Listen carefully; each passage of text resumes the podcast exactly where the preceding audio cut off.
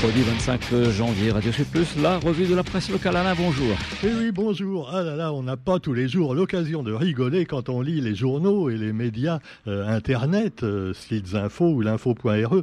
Et là, eh ben, il y a un truc qui a fait le tour des réseaux sociaux hier, à savoir une réflexion du ministre Caranco.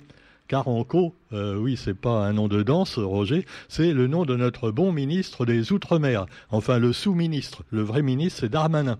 Oui, euh, c'est sûr. Enfin, on a un sous-ministre pour l'Outre-mer, mais c'est peut-être pour ça que le ministre Caranco a voulu faire parler de lui en voulant, euh, selon les journaux, rebaptiser les Outre-mer. Alors bon, euh, changer le mot Outre-mer par France océanique.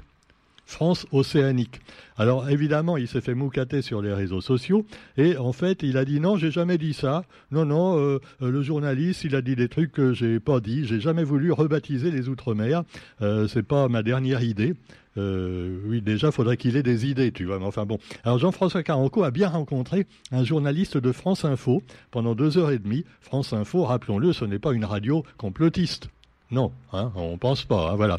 Alors donc, au cours de cette discussion en off, comme on dit en bon français, et oui, en off, puisque normalement le micro devait être fermé. Le ministre a juste dit que dans ses échanges avec les ultramarins, il arrive que des personnes lui parlent de l'envie de faire évoluer le concept d'outre-mer, qui ferait appel à une thèse d'État centralisateur et laisserait les outre-mer dans une certaine périphérie.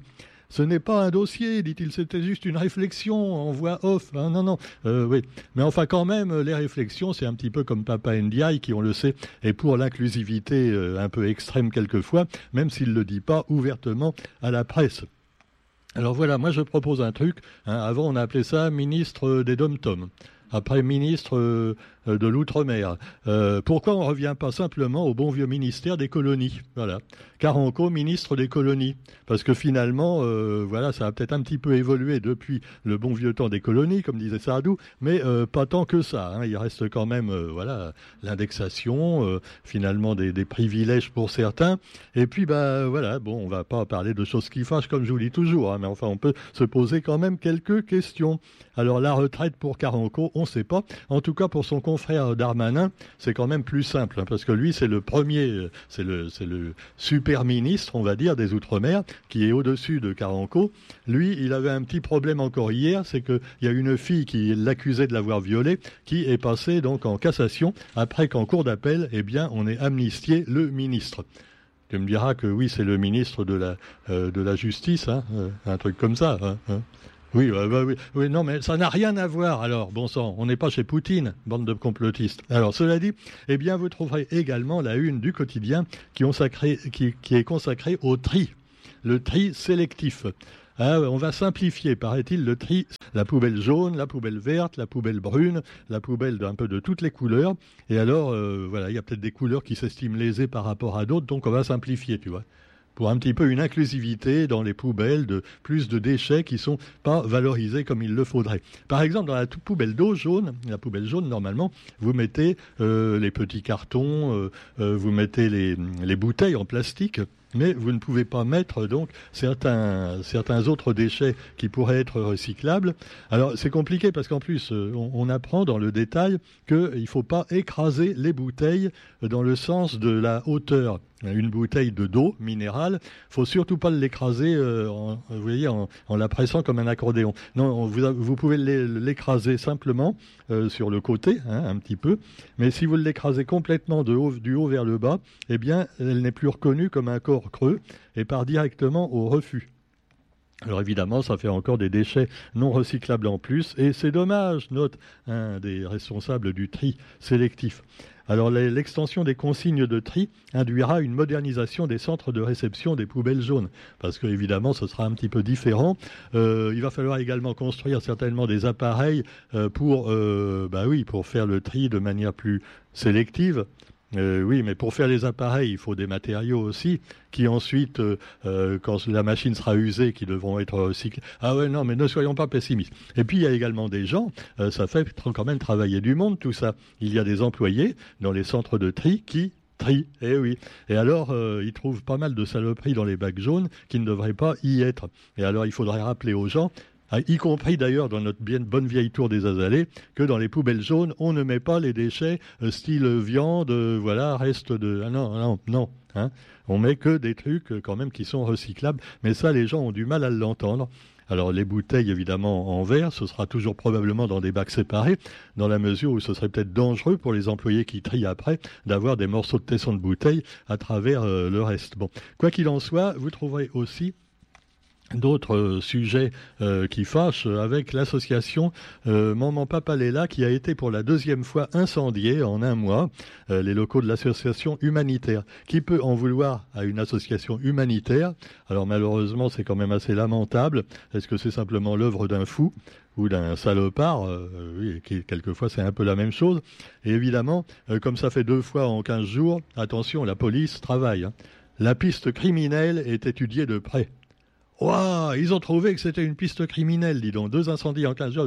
Ah non, ils sont trop forts. Et puis vous avez également, eh bien, euh, les Sri Lankais qui font l'objet, évidemment, on le sait, d'un peu de, euh, quelquefois de racisme. Hein. Il y a quand même 31 euh, personnes qui ont été admises sur le territoire de la Réunion, sur les 69 ressortissants sri-lankais arrivés à la Réunion. Alors, évidemment, il y a des gens qui se plaignent. Il y a même eu une banderole sur la route de Saint-Pierre. voilà, ça suffit, les Sri Lankais. franchement, on est combien maintenant dans les 800 000 euh, C'est pas les Sri Lankais qui arrivent les plus nombreux. Hein. Et puis, euh, comme me dit un copain qui est un petit peu indépendantiste sur les bords, soit dit en passant, euh, oui, ceux qui arrivent en avion, eux, ils n'ont pas de problème. C'est ceux qui arrivent en bateau qui ont des soucis. Euh, sauf ceux qui arrivent sur les croisières. bon, alors on va pas, euh, non, on va pas parler de choses qui fâchent, je vous le dis, je vous le dis. Alors vous avez également euh, la prévention des inondations. Alors là, c'est un truc assez évidemment de période. Ça fait trois mois que personne n'y pensait, tu vois. Oh bah oui, on va arriver à la saison des pluies. les mairies, ah il y a des trous à boucher, mais on verra après la saison cyclonique quand les trous seront dix fois plus gros. Alors cela dit, eh bien les travaux ont pris deux ans de retard à l'Ermitage et à la Saline. Ah bah pour quand hein Là, il devrait faire un effort parce que c'est quand même Zoraïland. Ah bah, eh ben même pas, tu vois. Même à Saint-Gilles, même dans les quartiers UP, les quartiers riches, c'est pareil. Non, ne, ne faisons pas d'amalgame. Hein. vous avez également Pierrick Robert qui, lui, est le président de la Chambre de commerce qui dit, je cite, les entreprises peuvent compter sur nous. Euh, oui, c'est sûr que lui, Pierrick, il sait compter. Hein son ancien collègue Ibrahim Patel aussi. Euh, euh, rappelons que l'ancien président a été évincé pour raison judiciaire et que c'est son copain Pierrick qui a pris la place. Mais à part ça, les entreprises peuvent compter sur eux, c'est formidable. Mais oui, allez, ayons confiance, ayons confiance. Et puis nous avons aussi eh bien, la commission permanente de la région qui a voté les 15 millions de participation à Aerostral, voilà, une participation au plan de restructuration, hein, puisque Aerostral a été sauvée finalement, euh, alors qu'elle menaçait de euh, s'effondrer, euh, de cracher, hein, c'est le cas de le dire. Actualité également avec le cinéma, et alors là, bah, vous avez des, films sortis à La Réunion récemment. Alors il y a un joli film euh, qui met en scène des filles qui font des, ballets, voilà. Ça s'appelle Néné Superstar. Et alors, euh, on avait déjà l'histoire de ce petit garçon, à Billy Elliot, on se souvient, il y a quelques années, qui finalement voulait un petit peu montrer que les garçons également peuvent euh, bah, faire de la danse classique. Et il y en a plein d'ailleurs qui font ça. Et puis que c'était pas réservé aux filles et pas seulement aux petits rats de l'opéra. Il y avait aussi des petits rats masculins et il y a eu des petits rats noir aussi maintenant. Ah ouais, parce qu'on s'est dit, oui, c'est bien beau tout ça, mais l'inclusivité, on a mis un garçon une fille. Maintenant, il faut mettre une fille noire, comme dans la sirène, la petite sirène. Euh, alors, la prochaine fois, ce sera probablement pour satisfaire tout le monde. On aura, bah, voilà, un petit peu tout le monde. Hein. Euh, on aura un trans également qui fera de la danse classique. Euh, non, mais attention, je dis pas ça pour me moquer, loin de là. Hein. Non, non, pourquoi pas. Hein. Vous avez également quelque chose de beaucoup plus terrifiant. C'est Terrifieur 2. Alors, c'est un film d'horreur. tu me diras que les films d'horreur, il y en a plein. Oui, il y a plein de films, par exemple des films français qui sont horribles, hein. mais ce pas des films d'horreur forcément. Non, je dis ça, il y en a des très bien. Mais je ne sais pas, j'ai pas les mêmes goûts que tout le monde, moi j'ai l'impression dans les films français. Hein. bon, alors cela dit, vous avez également Médée, et alors là, on ne rit pas parce que c'est un film qui a été fait par un Français. Bon, dedans, c'est des acteurs américains, mais c'est un Français qui a fait le film. Ça s'appelle Médée. Euh, non, c'est pas Aérostral, c'est euh, c'est un avion euh, qui réussit à, atterrir en catastrophe et manque de bol. Ah ouais, c'est la double peine. Il atterrit, mais au milieu de, de rebelles dans une forêt tropicale. Alors c'est sûr que là, il va y avoir du sport. Hein. Alors quoi qu'il en soit, bah, c'est un film quand même d'action, assez bien fait par un certain Jean-François Richet, donc un réalisateur français, pour ce film à découvrir dans les salles plus ou moins obscures. Ce qui est beaucoup plus obscur en revanche, ce sont les, nouvelles, euh, les nouveaux projets gouvernementaux sur les retraites et on y revient évidemment dans euh, les journaux avec toujours euh, la polémique, faut-il la retraite à 64 ans ou avant?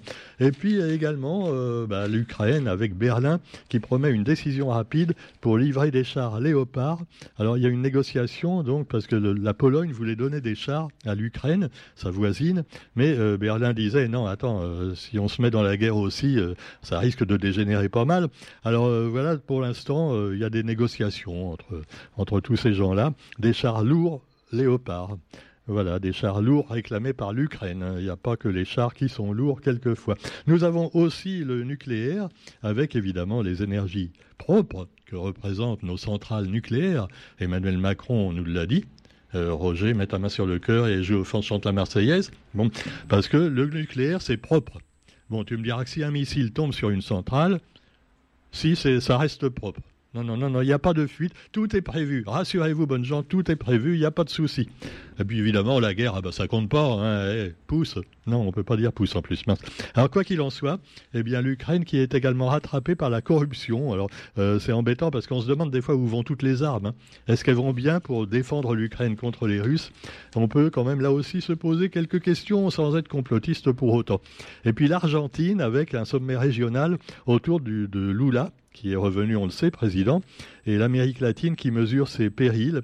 Alors il faut quand même plus d'entente entre les pays d'Amérique du Sud, des menaces de convulsions, euh, de coups d'État causés quelquefois par leurs grands voisins du Nord, hein, on le sait, oui. Et alors donc euh, euh, l'Amérique latine qui essaie de se regrouper comme elle peut. Voilà, sur ce, eh bien, on peut terminer avec l'éducation nationale et deux lycéens réunionnais qui vont rencontrer le ministre.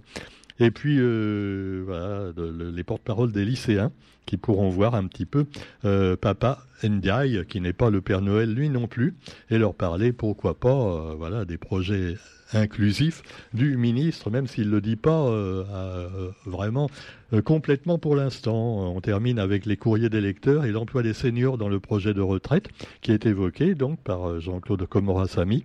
Et c'est vrai que les seniors, ben, on n'y pense plus assez et ils ont leur mot à dire également et même à maudire. Bonne journée à tous et à demain. Salut comigo.